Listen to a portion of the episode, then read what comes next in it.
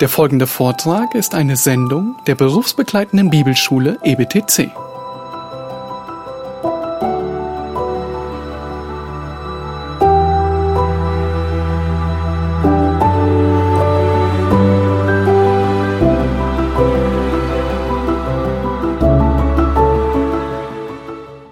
Das ist jetzt der nächste Punkt, zu dem wir kommen. Also ich äh, habe das leider noch nicht auf PowerPoint, aber äh, wir schreiben da einfach mal sechstens hin Peter Stuhlmacher. Peter Stuhlmacher, der Mann lebt noch. Ich liefere morgen früh sein genaues Geburtsjahr nach. Also als ich äh, ihn gehört habe in Tübingen Mitte der 80er Jahre, da wird er so, na, da wird er 50 gewesen sein. Wenn er, wenn, man, wenn er 84, 50 war. 32 geboren. 32 geboren, ja. Ich denke fast noch ein bisschen später, vielleicht 40. Vielleicht war er noch nicht so alt. Ja, er ist 80 geworden. Ja, Sie, Sie, Sie kommen ja aus. Also ich hab's letztes Jahr, äh, oh gut, danke. Das ist ein wertvoller Hinweis. Vielen Dank. Vor zwei Jahren ist er 80 geworden. Dann ist er 12, 80 geworden. Das ist er 32.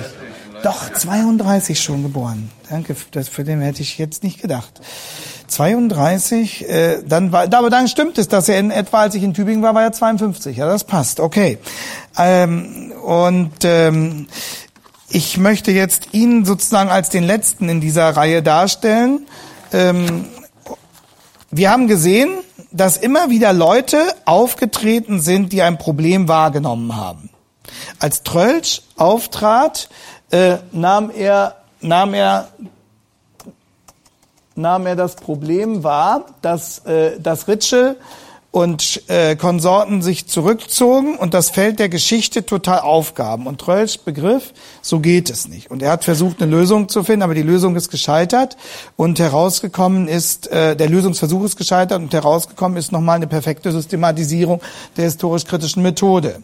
Gut, Bultmann hat versucht, dann den sogenannten modernen Menschen abzuholen äh, mit einem sehr unmodernen Verständnis von Naturwissenschaft. Ähm, und dann kam, ähm, kam Karl Barth, der antrat, weil er den, den Graben überwinden wollte zwischen äh, Exegese und äh, Systematik einerseits, aber vor allem zwischen Theologie und Verkündigung und weil er sah, dass ähm, die Bibelkritik ähm, nicht das einlösen konnte, was sie versprochen hatte.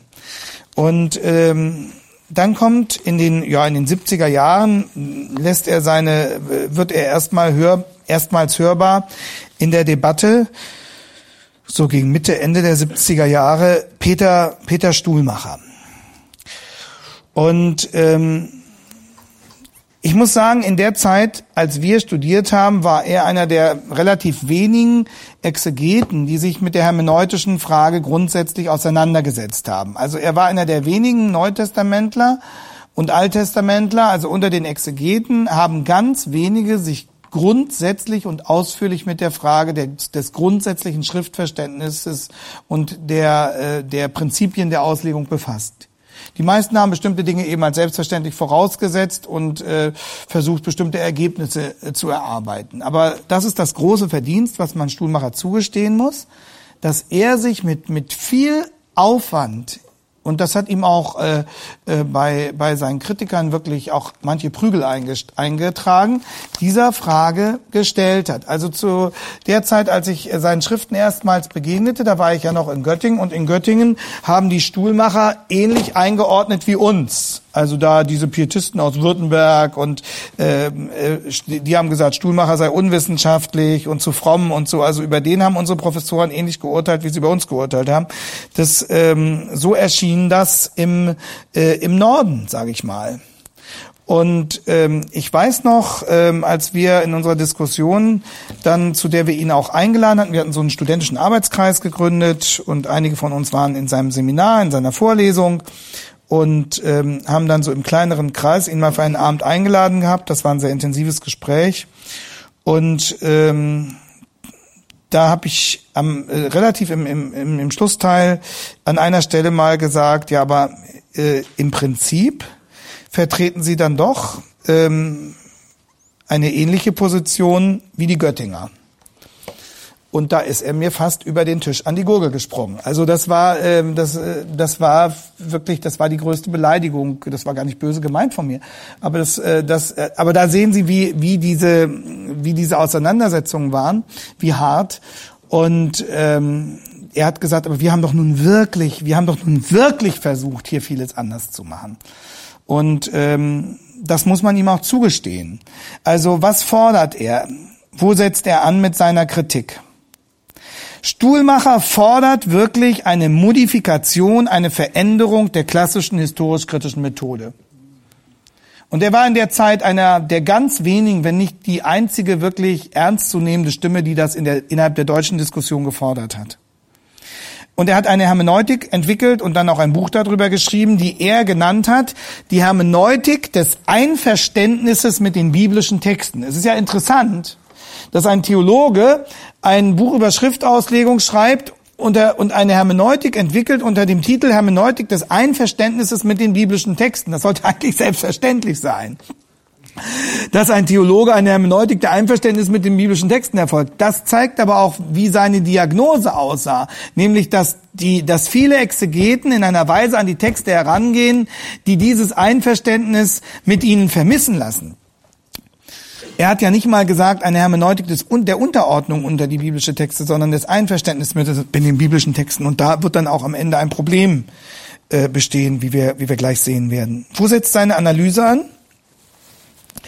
Äh, nicht bei Trölsch selbst, obwohl er sich kritisch auch mit ihm auseinandergesetzt hat, sondern Stuhlmacher setzt an bei der Aporie, also bei der Ausweglosigkeit der aktuellen exegetischen Situation. Und Stuhlmacher erkennt, dass das Problem der aktuellen exegetischen Situation etwas zu tun hat mit der Eigendynamik der historisch-kritischen Methode. Das kapiert er. Also einen so unreflektierten Text, wie wir ihn gestern bei Schnelle gesehen haben, hätte Stuhlmacher nicht schreiben können. Er sieht die Probleme und er macht sie an folgender Beobachtung fest, dass es in allen entscheidenden Fragen zwischen den Exegeten, und jetzt beschränken wir mal das nur auf, auf das Neue Testament, das macht es übersichtlicher, dass es in allen wesentlichen Fragen über die Auferstehung, über das Sühneverständnis, über die Bedeutung der Person Jesu, dass es in allen wirklich entscheidenden Fragen total widersprechende Ergebnisse der neutestamentlichen Wissenschaft gibt. Er sagt, es gibt, es gibt keinen wesentlichen Punkt, zu dem die Exegeten mit einer Stimme sprechen. Das kann doch nicht sein. Es kann doch nicht sein, dass jede einzelne wichtige Frage bis zur Unkenntlichkeit unklar ist. Unter den vermeintlichen Experten. Das ist sein Ansatzpunkt. Und er sagt, es muss irgendwas falsch sein an der Exegese. Es muss Willkür walten. Wie kommt diese Willkür zustande? Und er be beklagt eben auch diesen Graben, diesen Hiatus, wie er das nennt, diesen, diesen, diesen tiefen Riss diese Unversöhnbarkeit zwischen Exegese und Dogmatik. Er sagt, es gibt keine integrierende systematische Theorie, ähm, die, die eine einheitliche Lehre auch nur ansatzweise gewährleisten könnte. Und er zitiert dann auch nochmal Konzelmann, auf dem Acker des historischen Skeptizismus kann man keine dogmatische Christrose züchten. Und er, er sieht, dass Barth äh, versucht hat, sich der Situation anzunehmen, aber dass Barth letztlich damit auch nicht klargekommen ist und dass Barth das Problem nicht lösen konnte, eben äh, weil, weil Barth äh, die hermeneutische Frage nicht angegangen ist. Und ähm, das ist also, das ist also sein Ansatzpunkt. Die disparate, die völlig widersprüchliche Situation in der neutestamentlichen Exegese und die Vielfalt von Hypothesen. Und er sagt, angesichts der Vielfalt der Hypothesen, die bei der Exegese rauskommen, obwohl das doch eigentlich die Experten sind, führt zu einer völlig unklaren kirchlichen Lehre. Also er war immer auch ein Mann der Gemeinde. Er hat gesagt, wir machen Theologie nicht als Kunst um der Kunst willen, sondern wir haben als Theologen der Gemeinde zu dienen. Und wir haben der Gemeinde zu helfen, eindeutige, eindeutige Schneisen durch ihre Zeit zu schlagen und den, den Menschen eine klare Orientierung zu geben. Das hat er gesehen.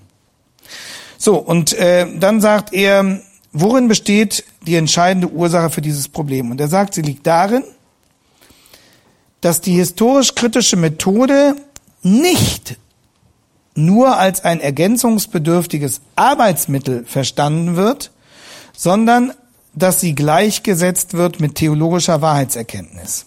Das ist immerhin schon mal ein Ansatz. Er sagt, äh, die entscheidende Ursache besteht darin, dass die HKM nicht nur als ein, ein, ein Instrument, das noch ergänzt werden muss natürlich, verstanden wird, sondern es wird gesagt, das ist die Wahrheit. Die Methode ist die Wahrheit. Er sagt also, es besteht ein zu großes Vertrauen und eine zu hohe Erwartung gegenüber, gegenüber dieser Methode. Er, es damit dabei klingt aber gleich auch schon was anderes an. Er, er hält sie trotzdem offensichtlich noch für brauchbar. Denn sonst würde er ja nicht sagen, sie ist ein zu ergänzendes Arbeitsmittel. Also er hält sie irgendwie noch für brauchbar. Und das merkt man auch ähm, an äh, Äußerungen, die in seinen Aufsätzen immer wieder begegnen. Ähm, etwa in einem Beitrag für die Festschrift von Gerhard Ebeling. Äh, Sie erinnern sich dran vielleicht, dass ich den Gerhard Ebeling vorhin erwähnt habe. Das war der, der gesagt hat, äh, wenn wir wirklich reformatorisch sein wollen, dann müssen wir alle Sicherheiten zerschlagen und auch die Klarheit des Wortes. Also sola fide heißt Glauben ohne jegliche historische Begründung. Das war der Ebeling. Und ähm, er schreibt dann für äh, die Festschrift von Ebeling zu irgendeinem Geburtstag von Ebeling. Ich weiß, das ist bei Theologen so üblich. Wenn einer ein, ein hohes Jubiläum feiert, dann findet sich meistens ein Kollege, der äh, dann einen ganzen Trupp von anderen Kollegen sammelt und jeder trägt einen Aufsatz bei und daraus wird dann ein Buch und das ist dann eine Festschrift zum so und so vielen Geburtstag von. Und äh, diese Beiträge, die man für diese Festschrift liefert, beziehen sich dann meistens auf irgendein Forschungsgebiet oder irgendeine These des Jubilars. Und da Ebeling sich mit hermeneutischen Fragen beschäftigt hat, ähm, schreibt ähm, Stuhlmacher, der also eingeladen wird mitzuschreiben an dieser Festschrift, dann auch einen Beitrag über über die exegetische Diskussion und äh, daran dann da sieht man schon, wie er einerseits Kritik übt, aber andererseits ähm, die historisch-kritische Ansatzweise auch nicht ganz aufgeben will. Da sagt er zum Beispiel, er redet dort von dem unverzichtbaren Geschäft der Überlieferungs- und Sachkritik an der biblischen Tradition. Also das stellt er nicht in Frage. Er redet, er sagt, die Überlieferungs- und Sachkritik an der biblischen Tradition ist ein unverzichtbares Geschäft. Damit macht er gleich deutlich, also Leute, ich, ich breche nicht total aus. Keine Sorge. Ich akzeptiere das prinzipielle Recht der historisch-kritischen Methode. Dann sagt er auch, äh, aber diese Methode darf nicht so naiv angewendet werden, wie das bisher in der Vergangenheit geschehen ist. Und ähm, er sagt, ähm, wir, wir dürfen nicht einfach alles bestreiten, nur weil es uns fremd ist. Er kann dann auch beispielsweise so formulieren, ähm, äh, die von diesem Vorverständnis geleitete Exegese kann es auch nicht mehr einfach dabei bewenden lassen, dass sich der Exeget im Verlauf der Textanalyse von seinem Gegenstand nicht nur angesprochen, sondern auch befremdet sieht. Und wenn er sich das Bezeugte schlecht oder gar nicht vorstellen kann, an den Texten subjektive Kritik zu üben beginnt. Er sagt, das geht nicht. Also nur weil ich es mir nicht vorstellen kann, kann ich nicht einfach die Texte kritisieren. Und er fügt dann fort, sondern äh, die Untersuchung muss weitergehen und fragen, welche Möglichkeiten es gibt. Und jetzt kommen unsere Begriffe von heute Vormittag, kontingente und analogielose Ereignisse zur Kenntnis zu nehmen, ohne sie sofort nach dem an üblichen Analogiedenken als unmöglich geschehen auszugeben. Also es ist eine ganz klare Kritik an Trölsch. Er sagt, wir müssen wieder damit rechnen, dass es kontingent ist, also gegen das Korrelationsprinzip verstoßendes direktes Eingreifen Gottes gibt. Wir müssen damit rechnen, dass analogielose äh, Dinge als real geschehen zu verstehen sind. Wir dürfen nicht einfach nur in den engen Grenzen dieser äh, methodischen Raster und dieser methodischen äh, Ideologie begleich, äh, bleiben. Er sagt, es bedarf meines Erachtens bei dieser Exegese nicht nur des von uns längst eingeübten Miteinanders von Kritik, Korrelation und Analogie, ist uns jetzt alles klar, was er meint. Sie verstehen, wenn man, wenn man so nach und nach die Bausteine hat, versteht man die ganze Diskussion plötzlich. Also es bedarf bei dieser Exegese nicht nur des von uns längst eingeübten Miteinanders von Kritik, Korrelation, Analogie, sondern darüber hinaus einer differenzierten Wahrnehmung des Kontingenten und einmaligen, ohne dass Geschichte bis heute nicht erfahren wird und auch nicht sachgemäß beschrieben werden kann. Also, er sagt, wenn man wirklich sachgerecht sein will, dann muss man über diese Kriterien hinausdenken. Sonst kann man Geschichte gar nicht sachgerecht erfassen. Das, was wir gestern hatten. Es gehört gerade zur, zur Wahrnehmung von Geschichte, dass sie akzeptiert, dass es auch Einmaliges geben muss. Allerdings sagt er zugleich, wir wollen nicht nur Kritik, Korrelation, Analogie, sondern auch das andere. Das heißt aber auch, wir wollen trotzdem an Kritik, Korrelation und Analogie festhalten. Und an diesem Widerspruch scheitert sein ganzer Versuch. Und genau das war es, was wir versucht haben, Ihnen bei dem Gespräch damals deutlich zu machen, dass früher oder später immer der Punkt kommt, wenn ich meinen Blick öffnen will für das Kontingente, wenn ich meinen Blick öffnen will für das Analogielose, dass irgendwann der Punkt kommt, wo es knallt zwischen den drei anderen Kriterien und meiner Erweiterung. Und dann ist die Frage, wer hat das letzte Wort? Die Diskussion mit Stuhlmacher lief immer wieder auf diesen Punkt zu. Was ist, wenn es zum Widerspruch kommt? Und wer trifft dann die letzte Entscheidung? Und äh, jetzt kommen wir zur Position von Stuhlmacher. Also äh, wie, wie kann man diese Hermeneutik des Einverständnisses mit den biblischen Texten anlegen? Was, was Stuhlmacher sehr hoch anzurechnen ist, ist zum einen äh, seine mutige Kritik an der Misere der damals aktuellen Schultheologie. Also ich kenne keinen Exegeten äh, aus der damaligen Zeit, der so rigoros gewagt hat, sich mit seiner eigenen Zunft anzulegen. Ja, das ist, äh, da waltet sonst immer eine gewisse kollegiale Vorsicht und keiner will sich zu sehr zum Außenseiter stempeln lassen und so. Und da muss man sagen, so habe ich ihn auch kennengelernt. Das, das, das war auch so sein Naturell. Das war ihm ziemlich egal er hat wirklich für seine Inhalte gekämpft. Und deswegen konnte man sich mit ihm auch so schön äh, diskussionstechnisch auseinandersetzen, weil er nicht beleidigt war. Also ähm, er hat wirklich die inhaltliche Auseinandersetzung angenommen. Und seien Sie froh, wenn Sie solche Professoren noch finden, mit denen Sie sich inhaltlich zoffen können. Ähm, das ist wertvoll und das ist keine Selbstverständlichkeit. So, also seine mutige Kritik am schultheologischen Status quo. Und dann wo, wofür wir ihm auch dankbar waren und was man ihm, ihm auch wirklich äh, zugutehalten muss, ist, dass er versucht hat, den Text stark zu machen gegenüber dem Exegeten und dass er die Exegeten versucht hat, zur Selbstbeschränkung aufzurufen und sie in ihre Schranken zu weisen. Also dieser ganze, äh, dieser ganze hochmütige Impetus, ja, der Exegese, wir entschlüsseln jetzt den Text und wir haben unser theologisches Instrumentarium und die äh, gewissermaßen damals im Denken ihrer Zeit befangenen biblischen Schreiber müssen jetzt von uns äh, erstmal äh, dahin gerückt werden, wo sie hingehören. Und wir wissen das jetzt im Rückblick viel besser, als sie es damals wussten. Dagegen kämpft er. Und äh, das versucht er eben dadurch umzusetzen, dass er, dass er den Text stark macht. Und äh, er versucht das dann ganz geschickt. Er beruft sich auf äh, Leute auch aus der säkularen Tradition, ähm, also auf, auf Erkenntnistheoretiker, auf Literaturwissenschaftler. Also einer, den er immer wieder ins Feld führt, ist Horst Georg Gadamer. Gadamer hatte ähm, eine These entwickelt äh, vom Einverständnis mit der Tradition. Und er hat gesagt, jeder, jeder Text äh, entfaltet eine bestimmte Wirkungsgeschichte. Und es, es geht darum, dass wir verstehen, welche Wirkung dieser Text bisher gehabt hat und dass wir uns gewissermaßen hineinnehmen lassen in die Wirkungsgeschichte dieses Textes.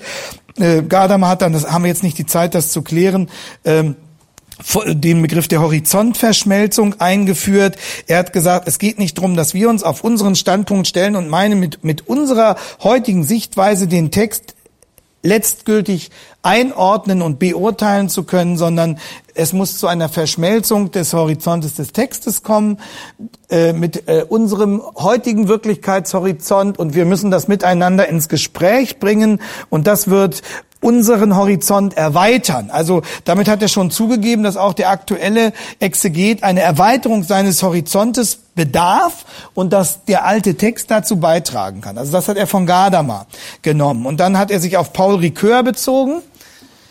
Einfach mal, dass man die Namen mal gehört hat. ähm, Gadamer und Ricoeur. Schreibt sich etwas seltsam mit äh, O-E-U, wie Paul Ricoeur. Ricoeur war übrigens auch ein Bultmann-Kritiker als Literaturwissenschaftler. Und Ricoeur hatte in der Literaturwissenschaft eine These eingeführt, die ähm, Stuhlmacher dankbar aufnahm. Und er hat gesagt, guck mal, die machen das sogar in der Literaturwissenschaft. Wie sehr müssen wir das erst in der Theologie machen? Nämlich Ricoeur vertrat die These, der Text ist eine autonome Größe.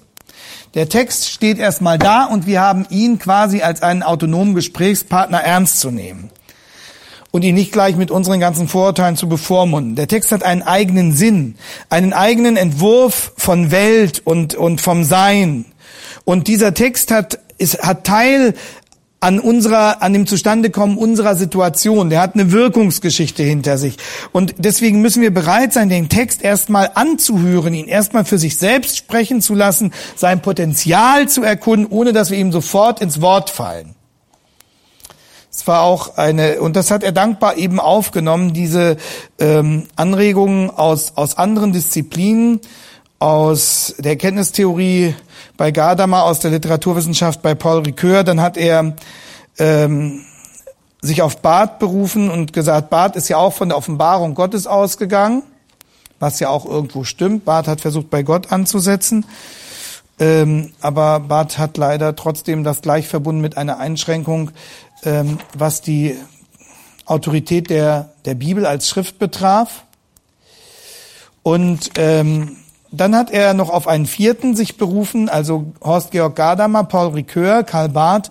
Und äh, der vierte ist ein Name, den der eine oder andere von Ihnen, der sich ein bisschen mit Theologiegeschichte auskennt, auch schon gehört hat, nämlich Adolf Schlatter.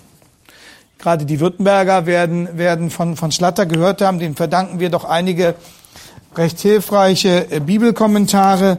Schlatter gehört im weitesten Sinne zum Pietismus, war Neutestamentler. Ähm, Schlatter war wirklich nach allem, was wir wissen, wirklich ein gläubiger Mann. Und äh, Schlatter hat sich ähm, auch in den 40er, 50er Jahren mit, äh, mit der liberalen Theologie auseinandergesetzt und äh, versucht, äh, für eine der Bibel gerecht werdende Auslegung einzutreten. Ähm, Schlatter hat auch nicht, nicht gesehen, dass die historisch-kritische Bibelauslegung in sich ein ideologisches System ist, dessen äh, Verständnis zentralen biblischen Überzeugungen zuwiderläuft. Das hat Schlatter in dieser Deutlichkeit nicht gesehen. Aber er hat schon gesehen, wohin, wohin viele Auswüchse der Bibelkritik führen. Er hat das nach meiner Einsicht nur noch nicht grundsätzlich genug durchschaut. Er hat nicht, er hat manchmal hat man den Eindruck noch gedacht, na ja, die gehen falsch damit um oder die übertreiben es oder die überziehen. Er hat meines Erachtens nicht deutlich genug gesehen, dass der, der innere Denkansatz ähm, der historisch-kritischen Methode dazu führen muss, dass sich ein an ihr orientiertes Vorgehen letztlich gegen den Bibeltext wenden muss. Das hat er meines Erachtens äh, nicht deutlich genug gesehen. Aber er hat zum Beispiel gesprochen davon, dass wir eine keusche Wahrnehmung zunächst mal an den Anfang stellen müssen. Er hat also auch davor gewarnt, den Text äh, zu, zu bevormunden. Er hat gesagt, der, der Ausleger soll erstmal quasi ehrfürchtig davor stehen und genau, genau hinschauen und äh, genau wahrnehmen, was ist da eigentlich. Und ähm, Schlatter hat auch äh, von der Inspiration der Bibel gesprochen. Immerhin, das ist für einen Exegeten jener Zeit enorm viel. Allerdings hat Schlatter auch ein eingeschränktes Inspirationsverständnis gehabt. Er hat von der Personalinspiration ist er ausgegangen, also dass die Schreiber inspiriert waren. Aber er hat, er hat nicht deutlich äh, gelehrt, dass die Texte inspiriert waren. Aber immerhin die Kategorie war schon mal da. So, und ähm, auf diese vier hat, hat Stuhlmacher sich, äh, sich berufen. Gadamer, Ricoeur, Karl Barth, Adolf Schlatter. Also alles Leute, die aber versucht haben, auch bei Barth, trotz seiner, seiner Gebrochenheit in seiner... Ähm, in seiner in seiner Systematik. Aber Barth hat wenigstens gesagt, erstmal die ganzen Kommentare weg. Ich setze mich unter den Apfelbaum da in meinem Farm in Saffenwil und lese den Römerbrief. So, Sie haben alle eines versucht und Stuhlmacher hat das nun methodisch nach vorn zu bringen versucht. Sie haben versucht, den Text stark zu machen. Und äh, diesen, den Text wieder stark zu machen, den Text wieder genauer wahrzunehmen. Das hat er dann versucht auszudrücken in seiner These von der Hermeneutik des Einverständnisses mit den biblischen Texten. Dass ich grundsätzlich sage, ich will auf den Text hören. Ich will von dem Text erwarten, dass Gott dadurch redet. Und ich will dem Text zugestehen, dass er manches weiß, was ich nicht weiß. So, das war ein Anfang. Und dann hat er gesagt, Leute, äh, die Trölsch-Kriterien reichen nicht aus. Wir brauchen noch ein viertes Kriterium. Wir brauchen noch ein viertes Kriterium. Und das vierte Kriterium, also das, das neue Kriterium, was er formuliert hat, ist das also äh, zusätzlich zu Kritik, Analogie und Korrelation, ist das Kriterium des Vernehmens. Also des Hinhörens. Des vor dem Text Stillwerdens. Das war sozusagen das zusätzliche Kriterium, das ähm, das Stuhlmacher formuliert hat. So, und was ist daraus geworden? Ähm, ich möchte erst mal das Positive sagen, also dass er gewagt hat, diese Grundsatzdebatte zu diesem Tabuthema loszubrechen, dass er es gewagt hat, Selbstverständlichkeiten in Frage zu stellen, dass er irgendwo gesehen hat, die historisch-kritische Methode ist, ist nicht nur Werkzeug, sie ist auch kein Schicksal, dass er das interdisziplinäre Gespräch gesucht hat, dass er versucht hat, wo kriege ich gewissermaßen Verbündete her, die mich in, in, in dieser ähm, Suche unterstützen und auch, dass er, und das hat Barth aber ähnlich gemacht, dass er die Exegese an ihre Verantwortung für die Gemeinde erinnert hat. Das muss man auch Barth sehr zugutehalten. Deswegen hat Barth ja seine Dogmatik auch genannt kirchliche Dogmatik. KD, um deutlich zu machen, wir treiben unsere Theologie in Verantwortung für die Kirche Jesu Christi, für die Gemeinde Jesu Christi. Und das hat Stuhlmacher auch sehr, sehr stark gemacht. Und von daher war bei ihm das auch glaubwürdig, äh, wenn er seine Vorlesung mit Losung begonnen, mit, mit dem Lösen der Losung begonnen hat und erstmal gebetet hat und so. Das war, ähm, das hat man ihm auch abgenommen. Wo war das Problem? Ich denke, es zeigt sich vor allem an dem einen Punkt und der dann noch zwei weitere mit zwei weiteren verbunden ist. Letztlich blieb unklar, in welchem Verhältnis dieses Kriterium des Vernehmens zu den Kriterien der Kritik, Analogie und Korrelation steht.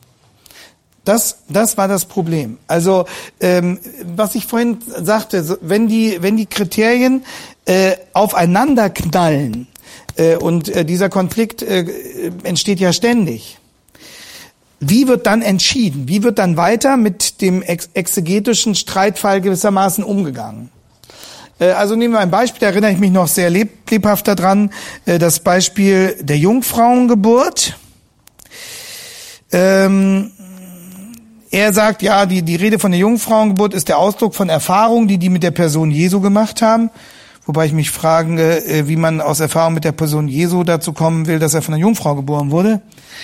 Und ähm, da wendet sich Stuhlmacher gegen die, wie er sagt, allzu einfache Antithese von wirklich Geschehenem und bloß Überlieferten. Also er sagt, man kann das nicht einfach auseinanderreißen. Ja, man kann nicht einfach sagen, gut, es ist, ist zwar nicht geschehen, aber, äh, aber es ist überliefert und das müssen wir eben voneinander trennen. Was ist es nun? Ist Jesus nun von der Jungfrau Maria geboren oder nicht? Das haben wir ihn auch gefragt. Er hat versucht zu sagen, es ist weder ein Faktum noch eine Erfindung. Ja, aber was ist es dann? Es ist weder eine Tatsache noch eine Erfindung. Ich weiß nicht, ob Ihnen irgendeine Formulierung einfällt, die dazwischen liegt. Und, und genau das haben wir versucht, ihn zu fragen. Und dann hat er es mit einer anderen Unterscheidung versucht. Er, äh, mit der Unterscheidung zwischen Wahrheit und Wirklichkeit. Also in Wirklichkeit ist Jesus der Sohn Josefs, aber in Wahrheit ist er von der Jungfrau geboren. Das erinnert dann wieder an Karl Barth. Also ähm, man, man, man, man merkt dieses, dieses Tasten. Beispielsweise hat er, hat er einmal in einer Diskussion, äh, ich hoffe, ich finde das jetzt, sich folgendermaßen geäußert. Ich glaube, das war ein, äh, ein Beitrag Einen Augenblick, das, das weil das so äh, typisch ist. Ja, hier habe ich's. Ähm, das war, ähm, ach nee, in seiner Hermeneutik selbst. In seiner Hermeneutik selbst auf Seite 221. Ähm, da sagt er, ähm, und das ist, das ist jetzt der nächste Punkt, ähm, an, dem, an dem sich diese gleiche Spannung zeigt. Er, er sieht die Relativität und die ideologische Begrenztheit des sogenannten neuzeitlichen Wahrheitsbewusstseins, aber gleichzeitig geht er auch von bestimmten Selbstverständlichkeiten aus, die man einfach nicht in Frage stellen kann. Und da sagt man, ja, bitteschön, was ist nun? Ähm, was bedeutet neuzeitliches Wahrheitsbewusstsein? Das haben wir auch versucht, ihn zu fragen. Ähm, wer legt letztlich fest im Streitfall, was gilt und was nicht? Stuhlmacher schreibt, in diesem Dialog zwischen dem Ausleger und dem Text stehen sich die Überlieferung der Texte und der die Gegenwart vertretende Schriftauslegung in Freiheit gegenüber und sind autoritäre Diktate ausgeschlossen. Damit sagt er, da ist der freie Text, da ist der freie Exeget. Und keiner darf dem anderen etwas diktieren. Natürlich darf die Bibel uns diktieren. Natürlich hat die Bibel Autorität, aber das will er dann auch nicht, ja? Er sagt, der Text und der Ausleger stehen sich in Freiheit gegenüber und autoritäre Diktate sind ausgeschlossen. So, und jetzt kommt der, die Horizontverschmelzung äh, nach Gadamer.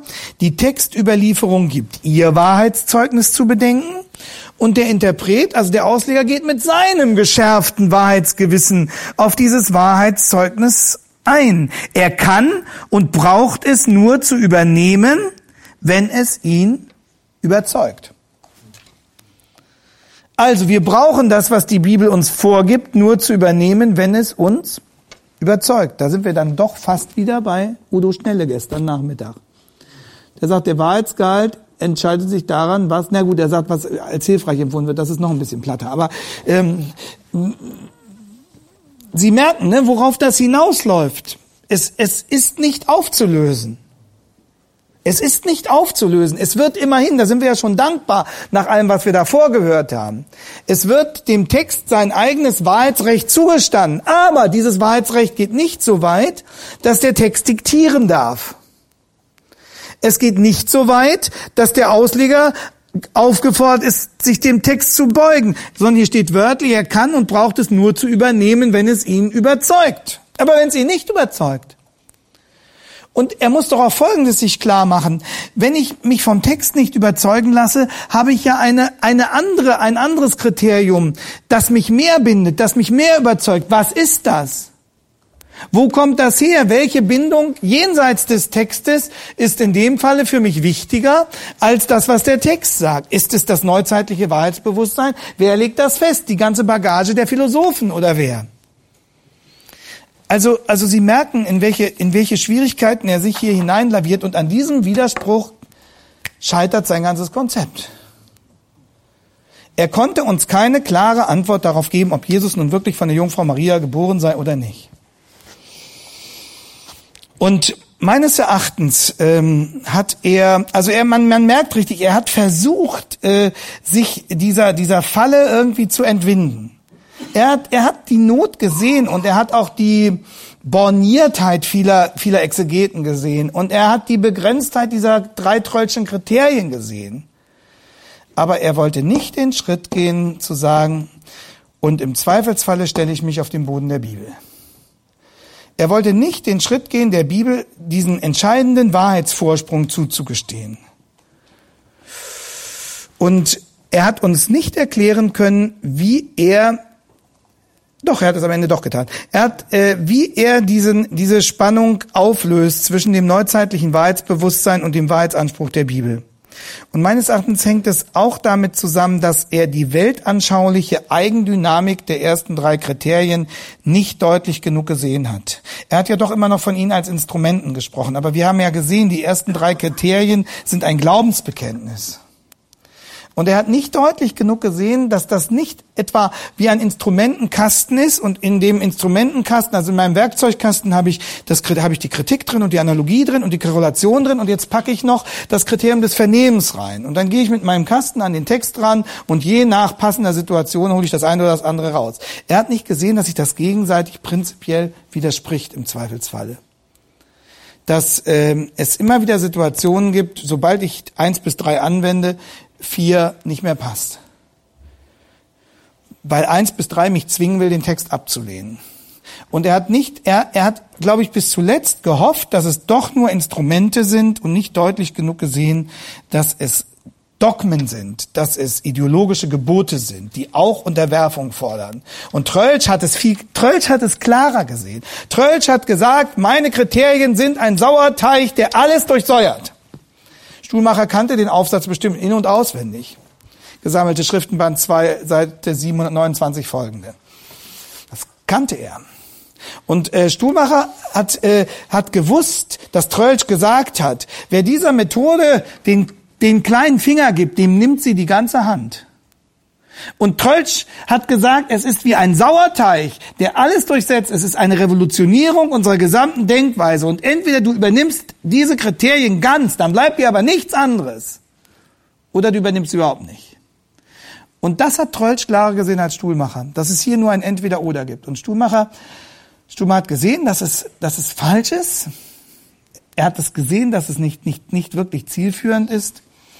Und er hat doch, er hat doch nicht den Mut gehabt, äh, ganz davon wegzuspringen. Das wäre, das wäre gravierend gewesen, wenn da ein, ein renommierter, international anerkannter Exeget gewesen wäre, der, der es gewagt hätte, hinzustehen und zu sagen, ich stelle mich ab heute auf den Standpunkt, dass die historisch-kritische Methode den Texten nicht gerecht werden kann.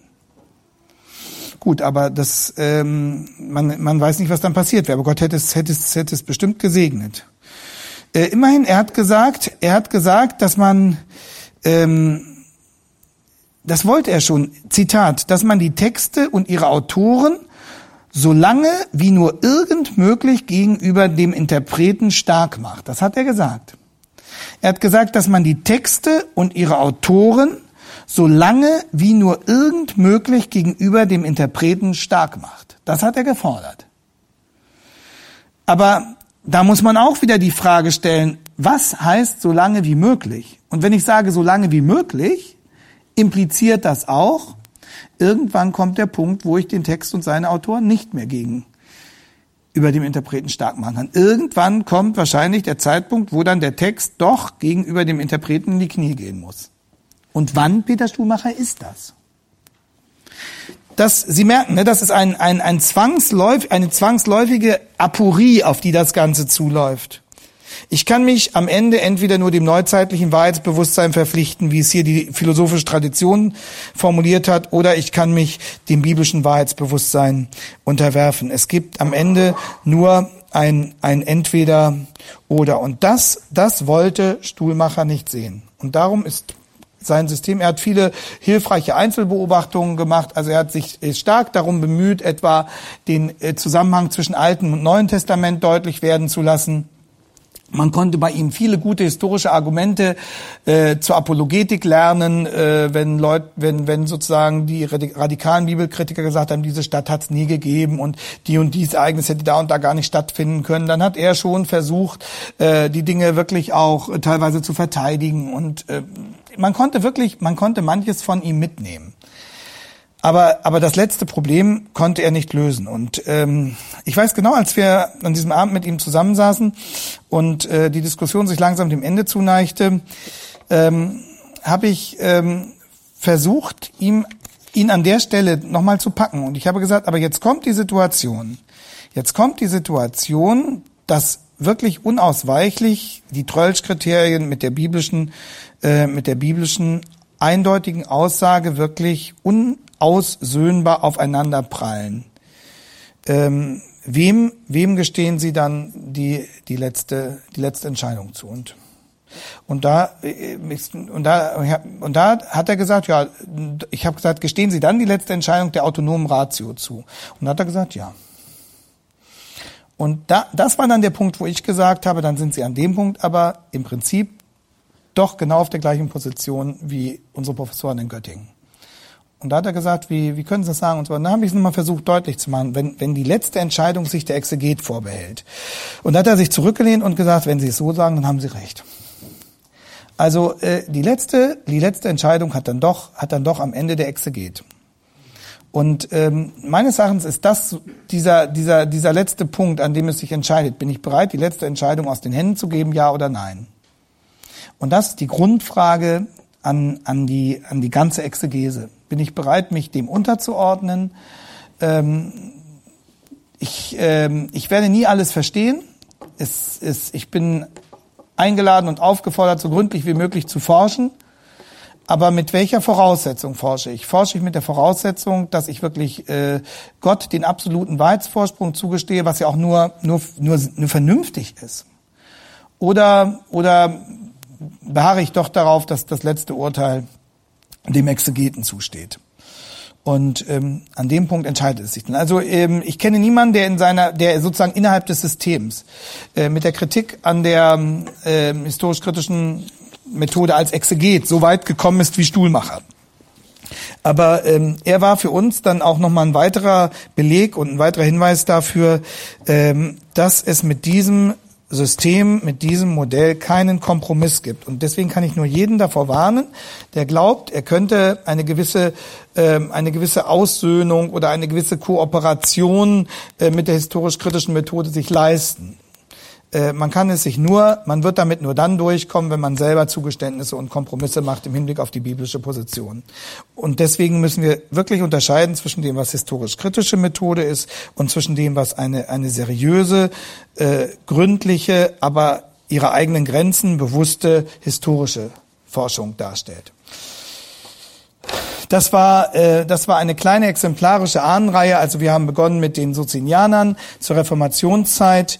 Dann äh, haben wir äh, Johann Salomo Semmler, den Vater der historisch oder einen Vater der historisch-kritischen Methode im 18. Jahrhundert, dann gesehen, wir äh, haben die ganzen Apurien und Schwierigkeiten, die es ausgelöst hat, äh, verfolgt, auch am Beispiel von David Friedrich Strauss etwa, die Rückzugsversuche der Agnostik, der agnostischen Theologie, Ritschel, äh, Wilhelm Hermann und so weiter, Schleiermacher. Dann haben wir gesehen, dass Trölsch zur Geschichte zurück will, ähm, aber an diesem Projekt scheitert, mithilfe der Geschichte und des geschichtlichen Vergleichs die Überlegenheit des christlichen Glaubens zu erweisen, weil er den Glauben selbst verliert, dadurch, dass die Kriterien Glaubensbekenntnisse sind, die der Bibel entgegenstehen.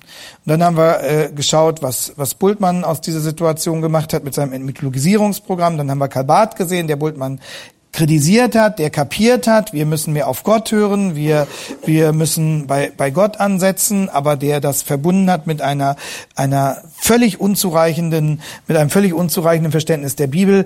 Dann haben wir gesehen, dass bei, bei Stuhlmacher die Kritik nochmal viel tiefer ging und viel grundsätzlicher angelegt war, aber dass auch er letztlich äh, vor dieser Entweder-Oder-Frage gekuscht hat. Entschuldigung, wenn ich das so sage, das würde ich nicht in einer äh, öffentlichen Diskussion sagen, aber dass er, dass er letztlich hier versucht hat, eine, eine, einen Ausgleich zu finden zwischen, zwischen Trölsch und Bibel und diesen Ausgleich wird es niemals geben. Bevor wir, bevor wir jetzt morgen versuchen, die Situation in der evangelikalen Szene im Hinblick auf diese Fragestellung zu sondieren und einzuordnen. Also wir können das natürlich in einem Tag nicht erschöpfend äh, völlig analysieren, aber wir wollen versuchen, einen, einen Einblick zu geben und bestimmte zentrale Fragestellungen dazu zu markieren.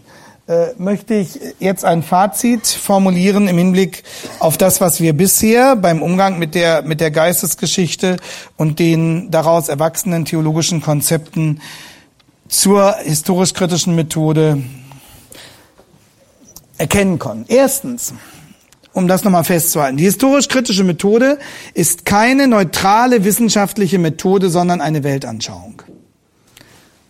Das ist das Erste. Ich denke, das ist, das ist deutlich geworden. Zweitens, diese Weltanschauung widerspricht in ihrem Wesen den Aussagen der Bibel. Sie bestreitet ihren Offenbarungscharakter und verneint ihre Autorität. Das ist das Wesen der historisch-kritischen Methode. Sie widerspricht diese Weltanschauung in ihrer, in ihrer gesamten Ausrichtung, in ihrem Wesen, in, in ihrem So-Sein, den Aussagen der Bibel und sie bestreitet deren Offenbarungscharakter und verneint ihre Autorität. Und deswegen, deswegen kann es auch, es, die, ist, die historisch-kritische Methode ist ein Feind der Bibel. Und mit einem Feind kann es keine Kooperation geben. Aber zu dieser, zu dieser letzten Diagnose war eben Stuhlmacher nicht bereit.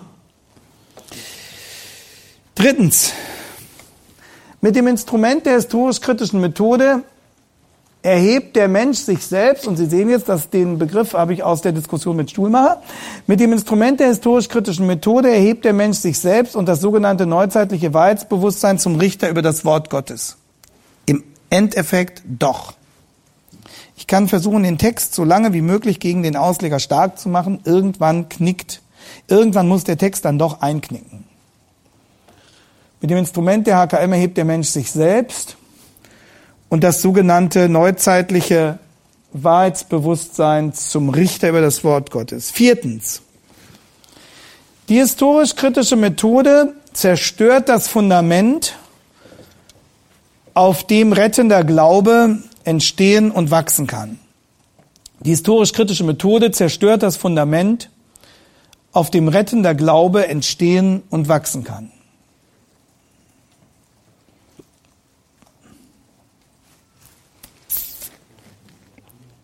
Fünftens, und das ist jetzt ganz wichtig für die Evangelikalen, die Eigendynamik der historisch-kritischen Methode erlaubt keine gemäßigte Anwendung. Äh, wir haben das immer verglichen im Bereich der Seelsorgediskussion mit den psychotherapeutischen Methoden. So, so die klassischen psychotherapeutischen Methoden, die ja auch aus einer ganz bestimmten Weltanschauung erwachsen sind, die der biblischen Wahrheit entgegenstehen, können nicht mit einem biblischen Seelsorgeansatz versöhnt werden. Weil die Eigendynamik, aus der sie erwachsen sind, immer gegen, gegen die biblische Anthropologie streitet. Und deswegen mit einem Feind kann man keine Kooperation praktizieren. Also die Eigendynamik der historisch-kritischen Methode erlaubt keine gemäßigte Anwendung. Wer ihr den kleinen Finger reicht, ist jetzt Trölsch, ne? Wer ihr den kleinen Finger reicht, von dem nimmt sie die ganze Hand. Darum gilt keine Kompromisse. Das heißt nicht, dass jeder, der, weil er diesen Zusammenhang nicht einsieht und erkennt, teilweise historisch kritisch arbeitet, damit kein Christ ist. Das sage ich damit nicht. Ich auch als Christen äh, sündigen wir noch. Und jeder, jeder an einer anderen Stelle. Und äh, das steht äh, uns nicht zu. Äh, wir gucken niemandem ins Herz, über andere in, in dieser persönlichen Weise zu richten.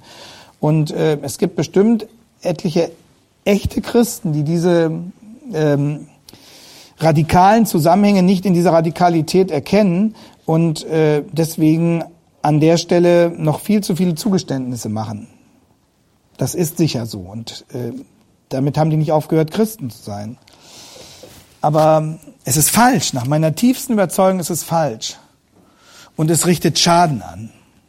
Also die Eigendynamik der historisch-kritischen Methode erlaubt keine gemäßigte Anwendung. Wer ihr den kleinen Finger reicht, von dem nimmt sie die ganze Hand. Darum gilt keine Kompromisse. Und schließlich sechstens und letztens, wir müssen grundsätzlich zwischen historischer und historisch-kritischer Bibelauslegung unterscheiden. Äh, manche verwenden den Begriff vielleicht wirklich naiv und meinen historische Arbeit am Text und sagen historisch kritisch. Na klar müssen wir historisch kritisch sein, sagen sie müssen noch wissen, äh, welche ähm, kulturellen Rahmenbedingungen damals in Jerusalem geherrscht haben. Aber das ist keine Frage der historisch kritischen Befragung, dafür brauche ich nicht die drei Trollschen Kriterien, sondern dafür brauche ich eine solide historische Untersuchung. Also wir müssen grundsätzlich zwischen historischer und historisch-kritischer Bibelauslegung unterscheiden. Und das ist gewissermaßen das Grundraster, mit dem wir dann morgen unser, unser, unseren letzten Untersuchungsschritt angehen wollen und äh, die Frage stellen, wie sieht es im Hinblick darauf in der evangelikalen Szene aus? Äh, das kann ja keine erschöpfende Analyse sein, da keiner von uns alles überblickt. Aber ich möchte einfach ein paar Tendenzen aus der jüngsten Geschichte aufzeigen, ein paar aktuelle Beobachtungen und äh, dann auf diese Weise das Ganze zum Abschluss bringen, äh, in der Hoffnung, dass, dass Sie dann Ihrerseits ermutigt und motiviert sind, äh, sich weiter damit auseinanderzusetzen, vor allem aber, äh, dass Sie ermutigt und motiviert sind, angemessen und in Unterordnung und das Wort Gottes mit, mit der Bibel zu arbeiten. Gut, ich denke, dann, dann haben wir für heute unsere, unsere Arbeit getan. Und wollen noch beten. Vielen Dank, dass, dass Sie so viel, so viel Geduld gehabt haben und äh, das mit so viel Engagement auch begleitet haben. Und ich hoffe sehr, dass, dass Sie alle genug davon wirklich mit nach Hause nehmen können und dass das Sie, Sie ermutigt, ähm, mit der Bibel zu arbeiten, dass, dass sie aber auch ermutigt, sich, sich bewusst und kritisch mit all den Einsprüchen und Bestreitungen der Bibel auseinanderzusetzen. Und ich habe das vorhin, wir haben in der Pause kurz drüber gesprochen. Ähm, die Auseinandersetzung mit falschen Lehren hilft auch immer, die richtige Lehre besser zu verstehen. Weil, weil wir das alles ja nur ähm, untersuchen und äh, prüfen können in Anwendung von dem, wovon wir überzeugt sind, dass es Gottes Wahrheit ist. Und deswegen äh, äh, geschieht eine Abgrenzung gegenüber falschen Lehren nicht nur sozusagen als, als Abwehrschlacht, sondern es hilft auch wirklich die, die, die eigene Position umso besser zu verstehen und ähm, um so auch dazu zu lernen im Hinblick darauf, wie kann ich, wie kann ich die Wahrheit verteidigen und beim Verteidigen der Wahrheit verstehe ich die Wahrheit in der Regel auch noch besser. Und äh, das ist meine meine Hoffnung, dass ähm, dass uns bei, bei solchen Auseinandersetzungen immer noch mal deutlicher wird, wie, wie, wie köstlich die Bibel ist und wie, wie groß der Anspruch Gottes, den er damit verbindet und wie, wie groß auch das Geschenk, das er uns damit macht und was das für eine enorme Verantwortung ist, dass Gott uns dieses Geschenk anvertraut und äh, ja, dass uns das wirklich auch ähm, im Grunde genommen vor Ehrfurcht doch auch manchmal fast zittern lassen muss, dass das wirklich, dass Gott wirklich sein Wort äh, in, in dieses Buch praktisch gegeben hat und uns dazu auffordert und einlädt, es zu lesen und ihm darin zu begegnen. Okay, wollen wir noch beten? Lieber Vater im Himmel, wir danken dir, dass du uns dein Wort gegeben hast und wir bitten dich um Vergebung, dass wir das oft so, so wenig zu schätzen wissen, Herr, dass wir noch immer manchmal nicht genügend Zeit uns für die Bibel nehmen. Oder dass, wenn wir uns Zeit nehmen, wir manchmal mit einer viel zu geringen Erwartung an dein Wort herankommen. Ja, und dass wir auch in der Gefahr stehen, ähm, andere, andere, äh, dass wir in der Gefahr stehen, Vorurteile aufzunehmen oder, oder andere ideologische Punkte und nicht erkennen, dass sie gegen dein Wort stehen. Wir bitten dich, dass du uns in unserem Denken immer wieder ausrichtest, dass du uns ein, ein klares, ein scharfes Denken schenkst und dass immer wieder unser Herz davon auch bewegt wird, dass es uns dir näher bringt und dass es unser Leben prägt und dass es unsere Entscheidungen bestimmt, Herr. Und dass es uns Mut macht, dir zu dienen mit, mit unserer ganzen Kraft und dass wir auch anderen helfen, dass wir den Menschen, die uns anvertraut sind, seien es unsere Kinder, seien es die Leute in unserem Hauskreis, in unseren Gemeinden, dass wir, dass wir alles dran setzen, ihnen dein Wort lieb zu machen. Herr, dass wir, dass wir auch wachsam sind, wo Menschen, die uns anbefohlen sind oder für die wir irgendwie eine Verantwortung spüren, von, von den Ausläufern der Bibelkritik selber beeinflusst werden, Herr. Gib, dass wir da nicht zuschauen, dass wir das liebevoll und nicht besserwisserisch, aber doch deutlich versuchen, ihnen zu helfen. Und Herr, bewahre uns selbst. Herr, wir sind darauf angewiesen, dass du uns festhältst, dass du uns jeden Tag wieder ein, ein, ein, ein klares Verständnis schenkst. Herr, dass du unsere Gedanken erleuchtest, dass du die Warnlampen angehen lässt, wenn, wenn irgendwelche falschen Dinge sich einzuschleichen drohen.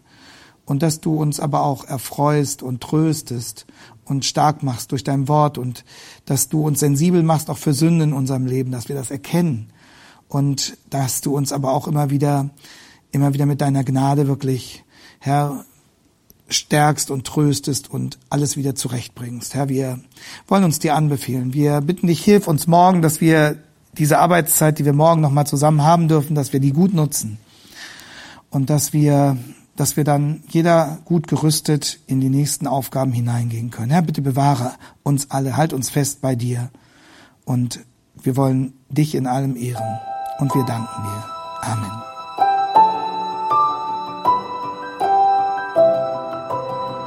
Diese Sendung war von der berufsbegleitenden Bibelschule EBTC. Unser Ziel ist, Jünger fürs Leben zuzurüsten, um der Gemeinde Christi zu dienen. Weitere Beiträge, Bücher und Informationen findest du auf ebtc.org.